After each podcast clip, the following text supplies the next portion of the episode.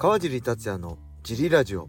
はい皆さんどうもです、えーこのラジオは茨城県つくば市並木ショッピングセンターにある初めての人のための格闘技フィットネスジムファイトボックスフィットネス代表の川尻がお送りします。はいというわけで今日もよろしくお願いします。今日も一人です。はいというわけでねえー、なんとまあ今週末も何回もしつこく言ってますけど2月5日日曜日ねベラトル 290UNEXT で朝8時から、えープレリムカードがあってメインカードは11時から、えーそして同じ日に、えー UFC ね、えーファイトナイトがあって、えー昼12時からアンダーカードかな。そこに平達郎選手と、えーロードトゥ USC のバンタム級決勝日本人対決ね。中村リア選手対風間選手があってでメインカードは15時開始で確か1試合目に木下選手が出場するという、まあ、格闘技三昧の一日なんですが2月4日本日ね土曜日もあれがあるみたいですね。 DEEP 対ブラックコンバブラックコンバットの全面タッグ戦。これもねなんか意外と僕全然わかんないんですけど謎の MMA 団体韓国のね韓国まで乗り込んでえ日本のディープファイターが試合するんでこれも結構注目されてるみたいなんでこれはリアルタイムってよりもえー、後に YouTube でアップされるらしいですね。こちらもちょっと注目ですね。はいそんな感じの、えー土曜日です。えー今月ですね。今月は、えーまず2月11日土曜日が祝日で、えー変則営業ですね。13時から17時までの自由練習クラスはなしでフリーマットで、えー営業します。そして、えー2月23日の祝日木曜日はジムお休みとなっております。お間違いのないようによろしくお願いします。はいそんな感じでレーターも行きましょう。はいどうもです。ダイエットどうですか？質問です。電気屋で糖質40%カットと記載された炊飯器を見かけました。これはダイエットの味方になると思いますか？もち麦と混ぜて食べた方が良いと思いますか？どうでもいい質問ですいませんが個人的な意見をお聞きしたいです。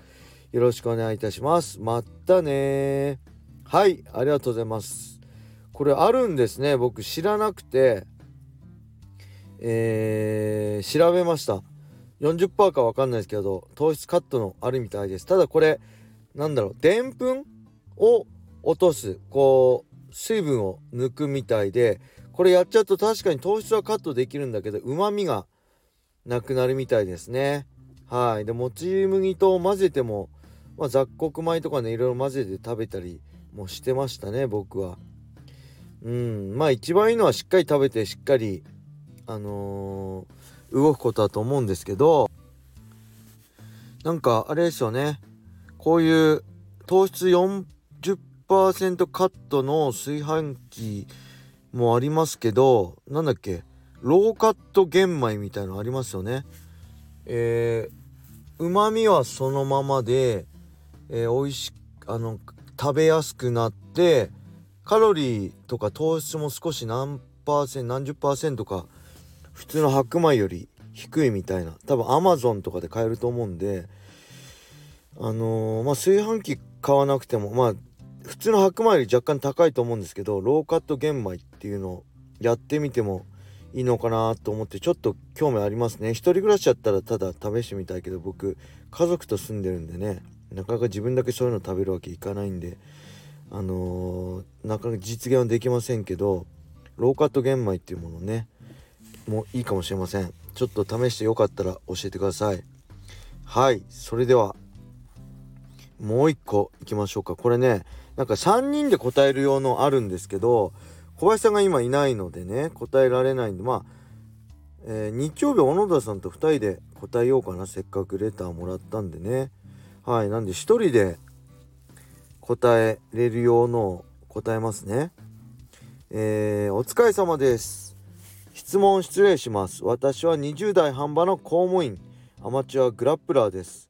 中学生の時当時蔦屋にあったプライドドリームを全てレンタルし格闘技に溺れ今に至ります。私は筋肉隆々な川尻選手に憧れを抱いていました。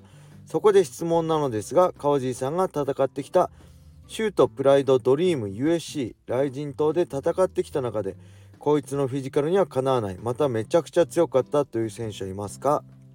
はいありがとうございます。20代半ばで中学生の時。すごいですね。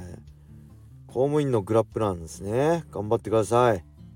えー、っとねいろんなね標的と戦ってきましたけどあんまり特に外国人ね JG カルバンとかギルバート・メレンデスとか、えー、ジョシュ・トムソンとかねあのー、まあライト級でもでかい体格の すいません。体格の大きい人と組み合ってきましたけどあんまり組み合った瞬間ねあこいつやばいなと思ったことないです。あんま力感じないですね。僕はあんま力あるんですけど力勝負しないんですよね。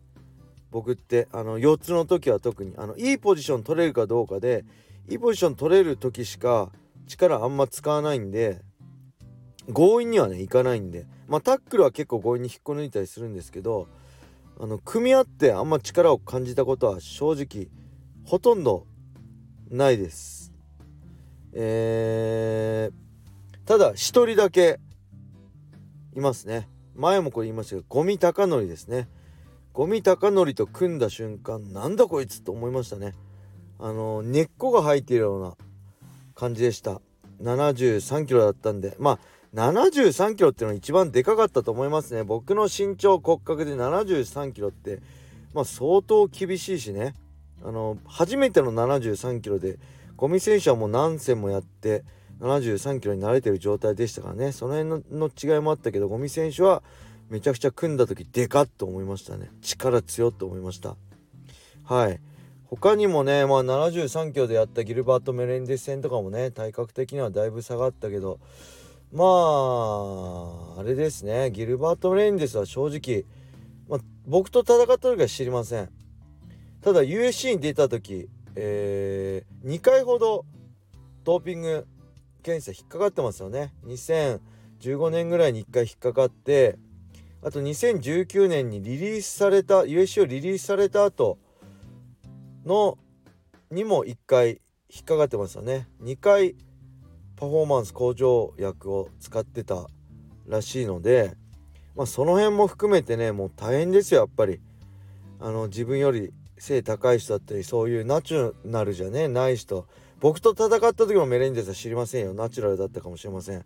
ただ今の選手はそういう選手と戦う可能性もあったしあのプライドはねこれちょっと話題になりましたよね。ちょっと前に。プライドの時。ステロイドはパフォーマンス向上薬とかは向上薬とかはえー、こう何？検査に引っかかりませんみたいなの契約書に書いてあったって。あれちょっとね僕が思ってたのとは受け取り方が違いましたね。僕がプライドの加藤さんに言われたのはプライドもしっかり検査してました。あの尿尿取られてました。ただ川地この検査はあの違法のものを使った時の検査だからとは言われました。あのー、まあいわゆるだから大麻とかえコカインとかそう覚醒剤を使ってる人はこれでもう引っかかるアウトもう試合できません。